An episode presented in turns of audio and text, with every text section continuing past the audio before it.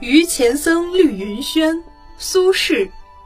可使食无肉，不可居无竹。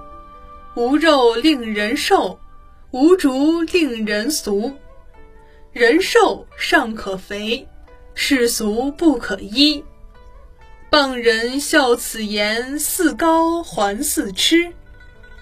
若对此君仍大嚼，世间哪有扬州鹤？苏轼为人豁达，大雅大俗。既保有世人的高洁气质，又热爱平凡生活。此诗中的肉和竹代表了他个性的两端。苏轼本来就是一位美食家。相传有一次，苏轼的妻子王弗在家炖肘子时，因一时疏忽，肘子焦黄粘锅，他连忙加进各种配料，再细细烹煮，以掩饰焦味。不料。这么一来，微黄的肘子味出乎意料的好，顿时乐坏了苏轼。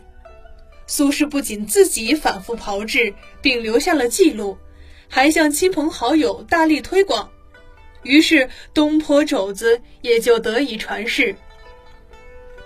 这两句诗是说的快乐人生的追求和平衡，肉象征日常之趣，竹象征清高品格。《世说新语·任诞》记载，王子猷，王羲之的儿子王徽之，常暂寄人空宅住，便令种竹。